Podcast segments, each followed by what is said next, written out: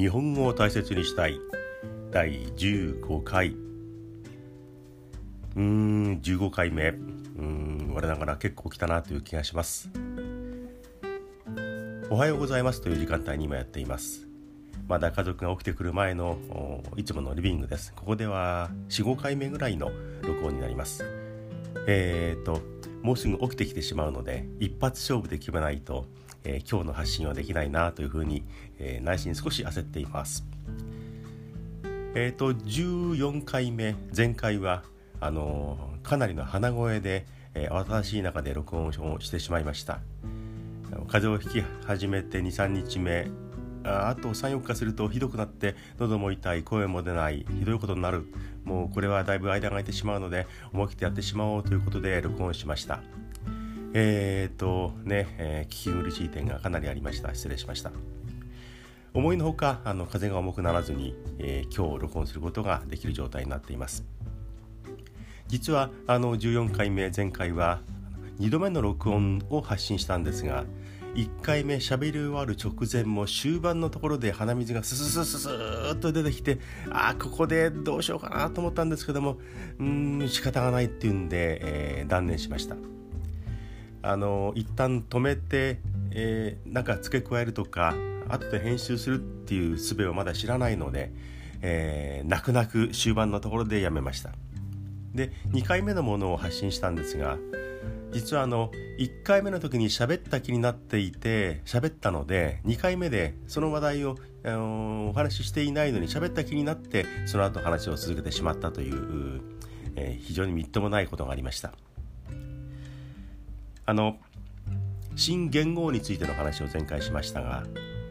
えー、っと和英という平和の和昭和の和それから栄える繁栄の栄これが来るんじゃないかなっていう勝手なあの想像を予想して皆さんにお話をする時に和英ってなんか最後伸びて学びしてるなっていうお話をしたんですけれどもあの1回目没になった回であこういう話をしていました。昭和から平成になる時にあのテレビを見ていてもちろん生中継で当時の小渕官房長官があの新元号を発表するというその生の放送の場面えー、っと額に入った新元号の書かれたものをあまだ画面の方に向けていない状態で、えー、小渕官房長官があこれが新しい元号です年号ですって言いましたかね。こういう風になりましたってんでその額をパーッとカメラの方に向けた時に「平」という字に「なる」という字「平成」の文字があってみんなどんな文字が来るのかな？平らになる。平成平成っていう年号元号になったんだというのをその時初めて知りました。それまでも昭和。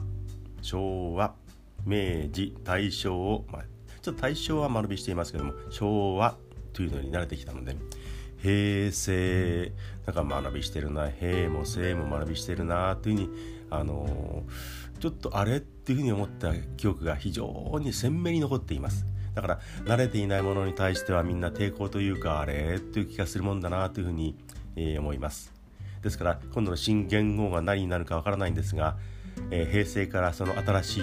名前に変わる。みんな慣れないうちはなんか変だな違和感があるなという気が絶対にしますよね。でその時に平成は学びしてるなって印象を持ったっていうのに自分の勝手な予想で「わえー」って伸びる音に予想をしたのでなんだ学びしてるってお前も学びしてるのを勝手に予想してるじゃないかというふうな話をするはずだったんですが1回目にしたのをしたつもりになっていて2回目していないのに、えー、その話をちょっと、えー、引き継いでしまいました。失礼しました。そういったあ欠点が前回ありました。それからあの丁寧な日本語をちゃんと喋りたいというふうにこの回このポッドキャストで盛んに言っていますけれども冒頭のところでは冒頭のところで自分的にはなんていうすごく汚い日本語を使いました。あ俺的には私的にはって一時流行って私大嫌いな言葉だったんですがその汚い言葉を使ってしまいました。もう死後に近いんですけどもね。さて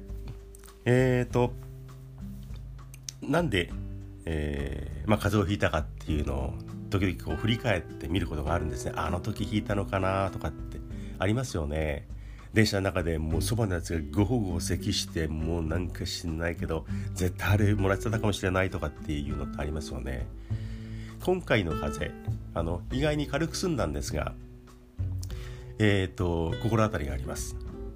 先週の1週間前の土曜日にあの墨田区の体育館に大学のバレエを見に行きました、まあ、仕事絡みというか、えー、行かな行きたかった行かなければいけなかったのでその大学の大会インカレのあ1回戦2回戦っていうのがあったんですね。大学生のバレーボールプレーヤーにとっては一番大きな大会です。それに行きました。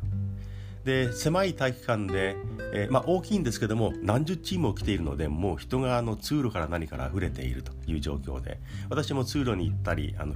試合をしているフロアに行ったりしたんですけれどもその階段のところとか狭い通路を歩いている時に人とすれ違うじゃないですか。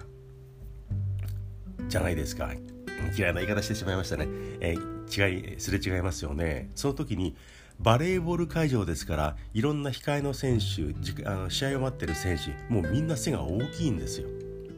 大きな選手たちがいっぱいいてで男子の大会でしたが女子のマネージャーさんたちもバレーボール出身者が多くて非常に大きい大きい人のたちの中をこう私はこう歩き回っていたんですね。だから上の方からみんな息とか咳とか来るんです。それを結構浴びているって感じがあったんですね。でもう一つ大事なところっていうかあの特徴的なのはバレーボール会場に来ている応援をしている家族知り合いこういう人たちもあのバレーボール経験者が非常に多いのでもうみんな背が大きいんですよね。OB からあ父兄から。の本当に大きい人が多くて。自分はまあ173ぐらいあるんですが、まあ、もうそこに入ると小さい人間になってしまって上の方から話し声や咳がなんか来るところ、えー、一日中ずっといて。えー、っとその時マスクもしていなくてね。普段からあの風邪をひくっていうのは、うん、注意した方がいいな手洗いうがいっていうのをやってる方なんですが、えー、その時はマスクをしないでいて、えー、で1日過ぎてその日翌日の夕方ぐらいにあれあの時もしかしたらやっぱりかなっていうので、えー、風をもらっていました。ですからあのバレーボール会場試合の会場とかそれからバスケットだってそうですよね。そういう大きい人たちが多いところに行く場合にはマスクとか そういうのを注意した方がした方がよりあの風には効果的だなというふうに思いました。ああそうか。ああいう会場は特にもらいやすいんだなというふうに、えー、反省しております。あの風邪をひくって本当にあのもったいないというか無駄なことだなって思うんですね。予防すればあ結構予防できる。なのに、えー、引いてしまうと熱は出る咳は出る喉はおかしくなる下手したらこう休まなければ会社とか学校休まなければいけない体も辛い人に迷惑がかかる人にもうつさないようにしなければいけない、えー、で病院行ったり薬買ったり、まあ、お金もかかる。何一ついいことがないんですよね。当たり前なんですけれどもああ風邪ひくってうん注意すればでいずれはなるものだというふうに分かっていても無駄なことだなもったいないなというふうに思います、えー、皆さんも普段から注意していただきたいと思います。バレーボール会場バスケットボール会場特に要注意という気がしております。えー、今日も非常にあの無駄話的な話をしてそれからあの前回の反省点などをいつものようにしてしまっていますが実はあの私のポッドキャストどうもおかしな具合になっていて、えー、データが更新されなかったり、うん、フリーズした状態になってしまったりなんとなくあ今あ変な状態だなっていうふうに思っています。そういう中でこの15回目を迎えるっていうのはなんか一つのねあの5の倍数で区切り的な感じがあるんですが残念だなという気がしています。ですからこの録音もちゃんと発信できるかどうか少し不安な部分があります。なんとなくギクシャクしていて止まったりうーん更新できませんっていうデータ文字が出たりして、不安な部分がたくさんあります。え、でもまあ今日撮ってみてそして発信できるかどうかやってみたいと思います、えー、15回目うん不安定なあやふやな中で、えー、間もなく喋り終えます。もう間もなく今日も10分になってしまいます。えっ、とおととい風邪の治りかけというところでインフルエンザの予防接種を受けました。結構無謀ですよね、えー、本当は受けちゃいけないタイミングだったかもしれないです。治りかけでインフルエンザの予防接種おとといで、えー、今日はこれから今あの早朝ですが6時午前6時少し回ったところですがえー、と朝食を取らずに人間ドックを受診するというスケジュールになっています。えー、風邪をひいて治りかけでインフルエンザ予防接種そして1日置いて人間ドックの受診なんかあの、えー、体のことを気にかけているのか無謀なのかよく分かりませんが、えー、変な感じですよね。で人間ドックは、まあ、午前中一番早い時間帯をとっていますからそれが終わったら、え、今度は水面を眺めに、えー、一回あのーおかしなところからお伝えしますということで放送したことがあります、えー、収録しました。平和島ボートレース場そこに行って、えー、水面を眺めてなんとなくのんびりして、えー、少しだけお金を使って帰ってこようかなというふうに思っております。風邪インフルエンザ予防接種人間ドックボートレース。もう最高のこの1週間を過ごしてまいりました。なんだお前変ないい加減なやつだなっていう印象を非常に深く持たれてしまったかもしれません。まあ、とりあえずこんな感じで終えます。皆さんも風邪とか怪我とかあいろんなものを気をつけてください。年末飲み過ぎも要注意かもしれません。気をつけていただきたいというふうに思います。ということで、無事に収録できたでしょうかでも今日は、今回は1回目で終えることができそうです。